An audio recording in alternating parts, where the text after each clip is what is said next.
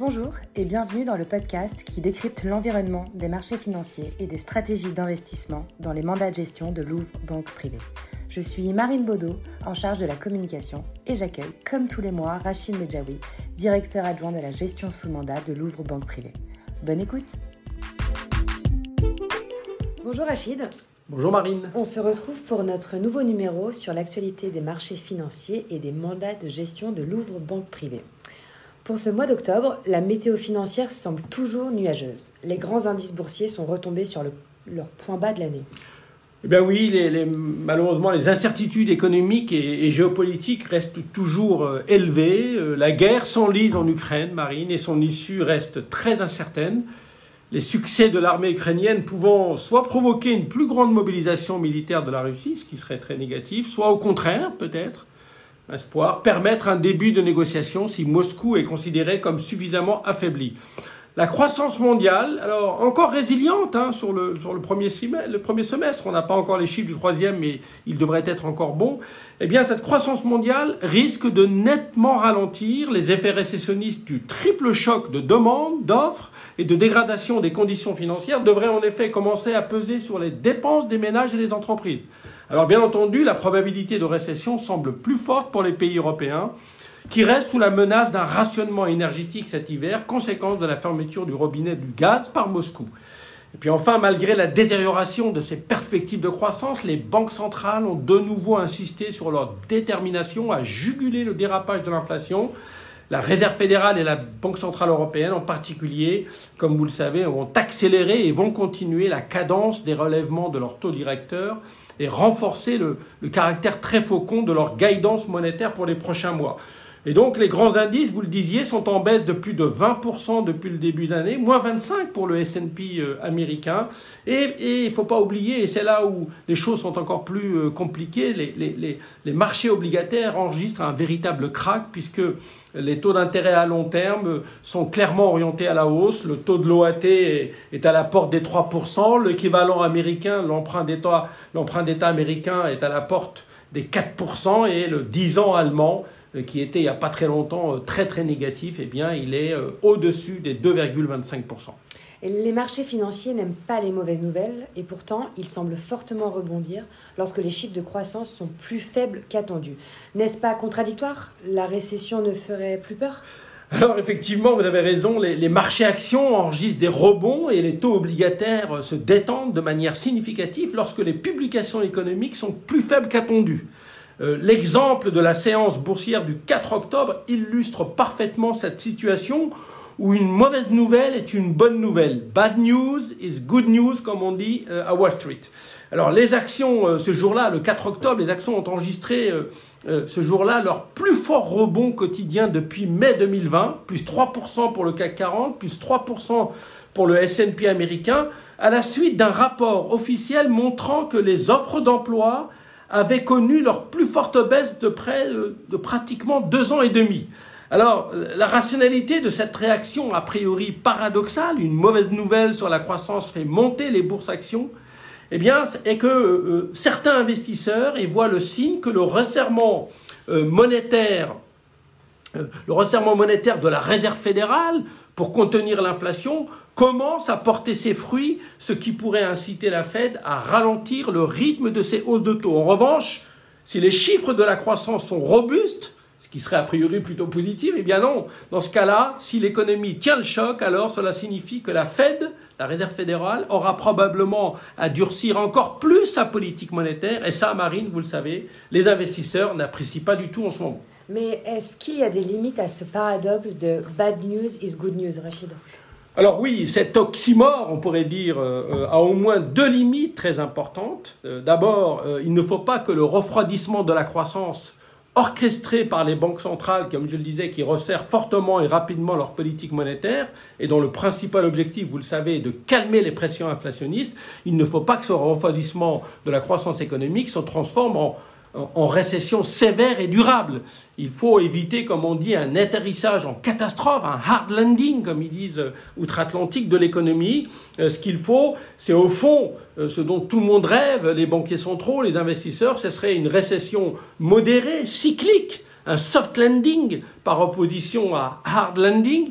Et, ça, en général, les marchés, ils arrivent à dégérer quand la récession n'est pas profonde.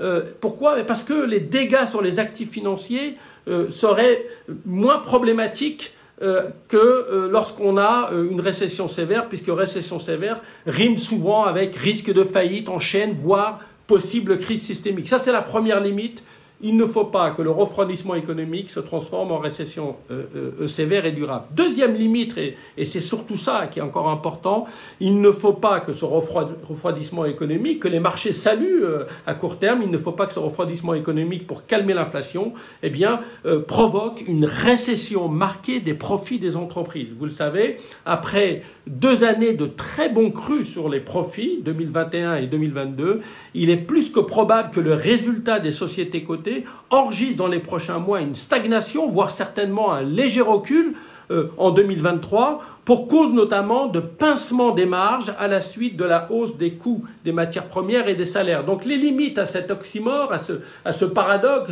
euh, bad news is good news, c'est qu'il ne faut pas que le refroidissement économique qui calmerait les pressions euh, inflationnistes se transforme en récession économique sévère et en récession des profits. Les marchés sont donc en fort recul depuis le début de l'année. N'ont-ils pas déjà intégré ces risques de récession et des fortes remontées des taux directeurs des banques centrales, Rachid? Alors, je, disais tout à l'heure, on, assiste à des reculs supérieurs à, 20% euh, par rapport au début d'année ou à leur point haut du, euh, de, janvier de, cette année. Nous sommes donc, euh, Marine, on en avait parlé, on avait fait un podcast, je crois, nous sommes de nouveau en bear market. D'accord? Et puis, je le disais, euh, au-delà des marchés actions qui reculent, c'est surtout le crack obligataire hein, qui, est un, qui est impressionnant, puisqu'on a un recul des, cours des obligations et donc une remontée des taux d'intérêt qu'on n'avait pas vu depuis, euh, allez, euh, disons, quasiment les années 30. Donc, vous voyez que c'est assez sévère. Alors, oui, si devant nous, nous avons une récession qui est modérée, cyclique et pas durable, euh, alors euh, je pense que l'essentiel des mauvaises nouvelles est, intégré. Euh, je rappelle que depuis un siècle ou depuis la Seconde Guerre mondiale, l'essentiel des bear markets se sont arrêtés en moyenne autour de moins 25. On y est, donc il faudrait plutôt acheter. Mais ça, ça représente à peu près 50% des, fois où les marchés ont dépassé les moins 20, qui sont rentrés en bear market la correction s'est arrêtée en moyenne autour de moins 25. Mais euh, vous avez quand même plus de 30% des cas qui ont été beaucoup plus loin où euh, la baisse des actions euh, a été supérieure ou proche des 50%. Et ça, euh, nous l'avons eu quand la récession dont je parlais tout à l'heure avait été une récession sévère et durable. C'est 1973 avec euh, l'embargo pétrolier, c'est bien entendu l'éclatement de la bulle TMT en 2000 et c'est euh, enfin la crise de 2008 avec la faillite et, de Lehman Brothers et, et, les, suprêmes. Alors notre conviction marine, c'est que nous ne voyons pas aujourd'hui de déséquilibre macroéconomique sévère qui nous entraînerait vers une récession euh, sévère et durable. Nous pensons que la récession sera difficilement inévitable devant nous, et notamment pour les économies européennes, mais nous ne voyons pas de, récession, euh, en tout cas la probabilité de ce scénario nous paraît être plus faible que celui d'une récession euh, modérée et cyclique, tout simplement parce que on a quelques amortisseurs, les taux d'épargne des ménages sont très élevés et euh, il nous semble que euh, la situation, le bilan des entreprises est relativement sain. Il faut savoir que dans les grosses entreprises, notamment cotées, les bilans sont gorgés de cash. Et puis deuxième élément qui qui fait que pour nous, euh, euh, bien, euh, il y a quand même beaucoup d'anticipations aujourd'hui négatives dans les marchés. C'est à propos des anticipations de relèvement des taux des banques centrales. Et eh bien, ces anticipations semblent déjà assez agressives, puisque le marché anticipe quasiment 5% sur les taux américains pour l'année prochaine et plus de 3% pour la Banque centrale européenne. Donc, ça veut dire que les taux d'intérêt réels taux d'intérêt des banques centrales moins l'inflation anticipée, on a de nouveau des taux, d'intérêt réels qui vont, qui vont être positifs l'année prochaine. Et ça, normalement, ça veut dire que ça sera suffisamment restrictif pour espérer un calme, une modération des pressions inflationnistes. Conclusion, nous avons profité du retour des marchés sur leurs points bas pour réinvestir l'essentiel de nos liquidités. Euh, alors nous sommes conscients, bien entendu, que les risques du scénario plus négatif, celui d'une récession sévère et durable, eh ces risques sont quand même euh, élevés, notamment si nous devions avoir un hiver rigoureux euh, en Europe qui réduirait fortement les stocks de gaz et se traduirait peut-être par des rationnements. Et puis bien entendu, cette histoire de crise ukrainienne, je le disais tout à l'heure, on ne sait pas très bien si les succès de l'armée ukrainienne sont une bonne ou une mauvaise nouvelle. Euh, mais euh, je le disais, notre scénario, c'est une récession modérée et cyclique. Mais par ailleurs, il y, a un, facteur technique qui nous a poussé également à plutôt euh, réinvestir sur ces marchés-là. C'est bien parce que nous constatons un positionnement assez défensif des différents investisseurs. Et ça veut dire quoi? Ça veut dire que le risque de rebond technique fort existe en cas de nouvelles plus rassurantes sur les différents euh, euh, incertitudes, défis économiques ou les incertitudes euh, géopolitiques.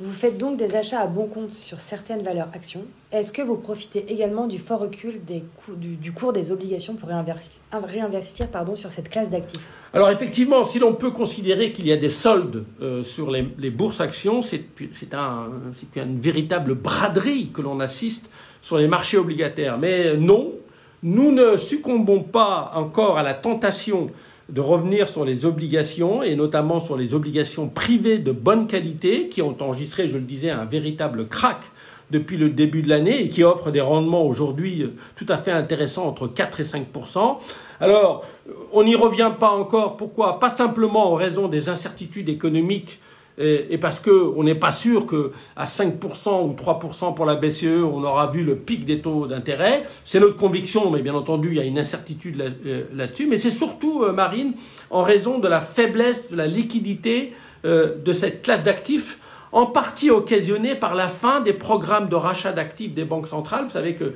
ça y est, la fin du quantitative easing a été actée et aujourd'hui, euh, les marchés doivent apprendre à vivre avec la mise en œuvre de l'inverse, c'est-à-dire de programmes de, non pas de rachat, mais de vente d'actifs qu'on appelle quantitative tightening des banques centrales. Et ça, faut faire très attention, ça peut être un élément, euh, voilà. Et puis, j'en profite pour également insister sur cette faiblesse de la liquidité. Euh, c'est aussi ça qui explique euh, pourquoi nous ne revenons pas encore sur les petites et moyennes valeurs actions, les fameuses SMIC Cap, malgré leur sous-performance historique depuis le début de l'année par rapport aux, grandes valeurs, aux large cap, eh bien, c'est également à cause de ce problème de liquidité. Il faut faire très attention. Dans un monde où on retire des liquidités, je dirais la volatilité des cours peut être quand même assez, euh, assez poudroyante. Merci Rachid. Merci Marine. Ce numéro est maintenant terminé. On se retrouve en novembre pour le prochain numéro de l'actualité des marchés financiers et des mandats de gestion de Louvre Banque Privée. Au revoir. Au revoir.